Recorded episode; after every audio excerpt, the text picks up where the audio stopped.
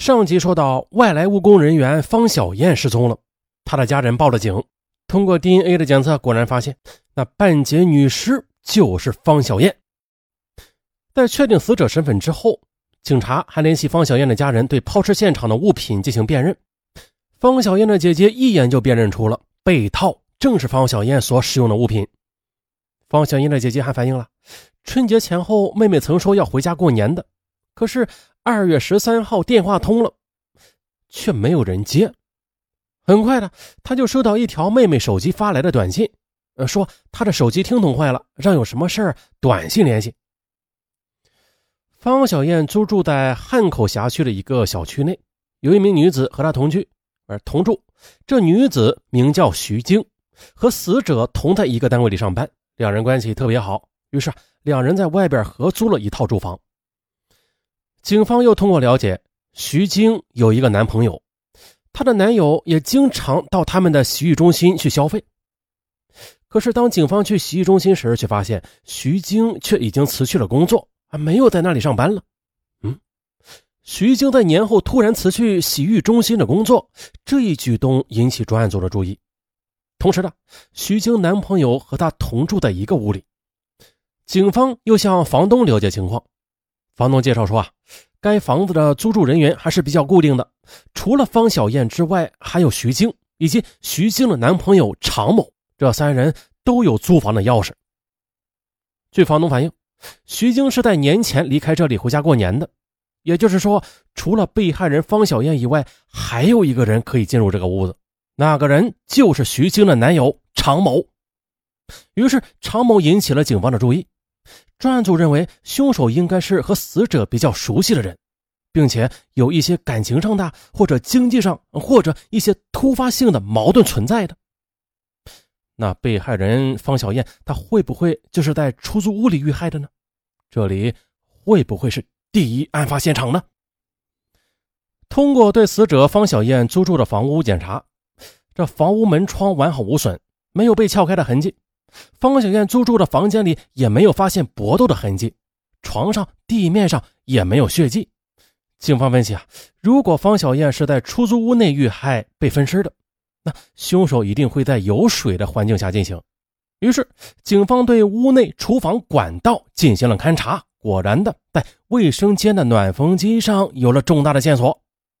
在厕所入口上边的暖风机散热片上有一处不起眼的红色的斑迹啊。能够确认出应该是血迹，通过 DNA 的对比，警方认定了这个就是死者方小燕留下来的。方小燕的血迹怎么会留在暖风机上？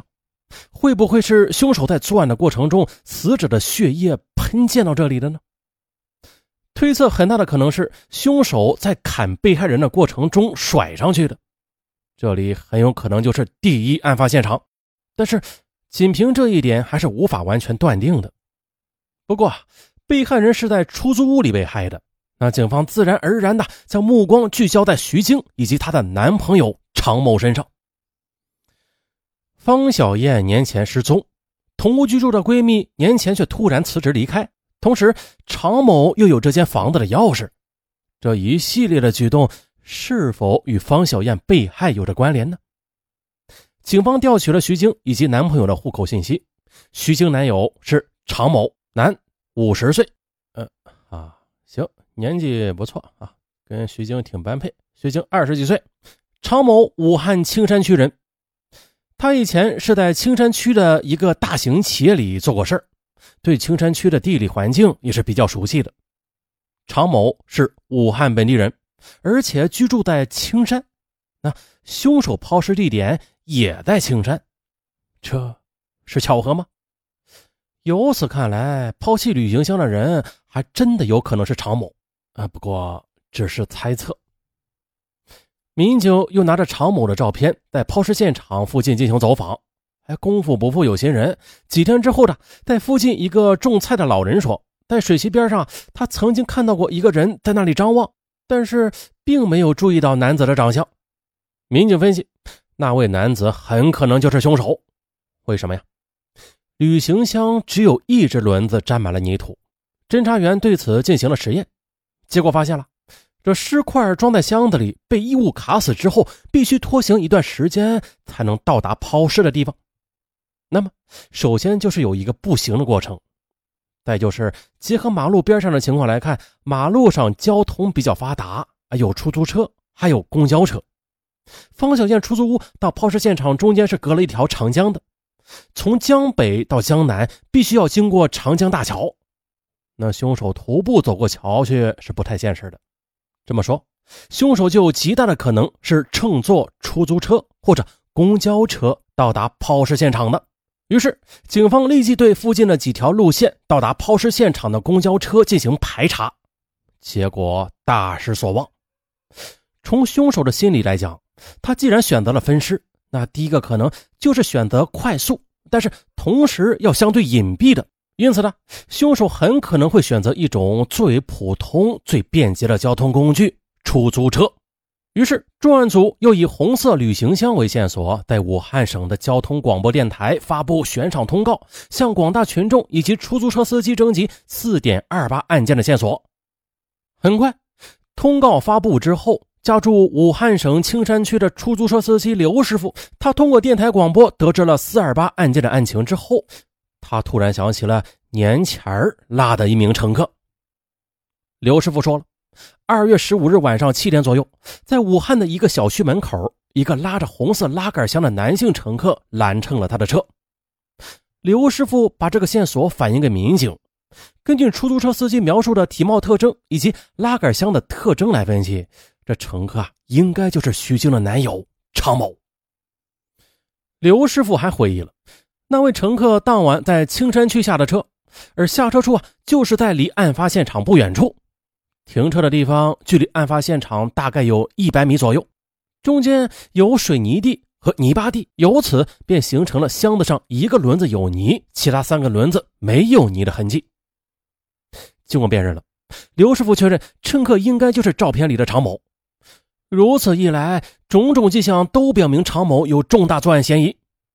二零一五年五月二十日晚上，在武昌区的一个出租屋内，民警抓获了常某，一同抓获的还有他的女朋友徐晶。在完整的证据面前，常某如实的交代了杀害方小燕的犯罪事实。嗯，到底是什么原因让他对方小燕痛下杀手呢？据常某交代呀，二零一五年二月十三日凌晨，受害人方小燕下班之后，从单位里回到出租屋。当时女友已经离开武汉回家过年了，而嫌疑人便拿着钥匙来到出租屋，强行要求与被害人方小燕发生性关系。第二天早上，两人发生争吵，一怒之下，常某便用被子蒙住方小燕的头部，导致方小燕窒息死亡。随后，他又在房内进行分尸，并于二月十五日晚上，他带着装有被害人尸块的红色行李箱，又搭乘出租车。最终到达了青山抛尸地点，然后将行李箱丢弃在水渠旁。这还没完，随后又将其他尸块丢弃到另外的地方。五月二十二日，在常某的指认下，民警在公园的草丛中成功的找到了受害人方小燕的人体其他组织。那被害人方小燕与常某之间究竟是什么关系啊？他们之间究竟有着什么不为人知的纠结与瓜葛呢？被害人方小燕的闺蜜徐晶向警方提供了部分答案。原来呢，方小燕与常某曾经是情人关系，可后来方小燕与她的同事徐晶搬到一块居住了，常某又与徐晶发展成为了另一种情人关系，所以他们三人是同居在出租屋里的。徐晶说，她和方小燕一样，都是从外地打工来的，两个人年龄也相仿，工作中也是相互照应。关系很融洽，于是徐晶就提出了让方小燕与她同住，以姐妹相称。也就在两个多月前的，徐晶将自己的男友带回了出租屋过节。因为常某经常去洗浴中心消费，啊，徐晶就问方小燕认不认识常某啊？方小燕回答说不熟。可是自从常某进来之后，徐晶和方小燕的关系就没那么亲密了。又过了一段时间，方小燕就说常某住在那里不方便，觉得有个大男人在家里洗澡啊也不太方便。然后徐晶就说，她和男友过完年之后就搬走。自从男友搬进来之后，方小燕和徐晶就很少说话了。徐晶问方小燕，但是方小燕却什么也不说。直到后来，徐晶才知道自己的男友竟然和方小燕早就认识。二零一五年春节过后的徐晶回到武汉，在得知方小燕突然失踪，她四处寻找方小燕，同时还追问自己的男友知不知道方小燕的下落。啊，你看半个多月了，方小燕的电话打不通，也联系不上，这去哪玩也早该回来了吧？是不是出了什么意外啊？可是她的男友常某却说。啊！你管那么多闲事干嘛呀？把你自己管好就行了。当时徐星也没有想到方小燕居然是被自己的男朋友给杀死的。徐晶她想不通方小燕为什么要将这件事瞒着她。如果她提前告诉她，那也许方小燕就不会死了。案件真相大白，常某以为自己是天衣无缝，到处躲藏着，啊，最终还是被抓捕归案。再次感慨，警察署好厉害，同时也好辛苦啊！追踪了二十三天，四二八案件成功告破。啊，还是应了那句话吧，天网恢恢，疏而不漏。不过这三个人的关系确实啊很乱。这感情的事啊，一旦乱了，哎，就容易产生大问题。说实话的啊，这凶手和死者以前是情人关系。那为何在被强行发生关系的次日早上，却因为吵架被杀呀？还是分尸？真正作案动机，它到底是什么？其实还是值得推敲的。比如啊，三个人同住一个屋子里，徐晶还和她的男友朝夕相处，难道就没有发现蛛丝马迹吗？啊，这平时女人的第六感不都是特别强吗？怎么到这儿就不管用了？所以说啊，徐晶她可能是之前就知道实情的。只是为了逃避罪责，所以假装不知情。哎，当然这只是猜测。反正混乱的男女关系最终导致惨案的发生，这一点是非常肯定的。好了，本案就到这儿吧，咱们下期再见。